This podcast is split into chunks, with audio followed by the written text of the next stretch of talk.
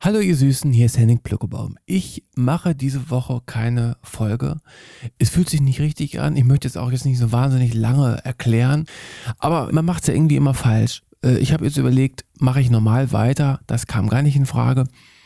Rede ich darüber? Es fühlt sich auch nicht richtig an, weil das wäre dann in dieser Reihe von lauter Quatschfolgen, die keine Bedeutung haben.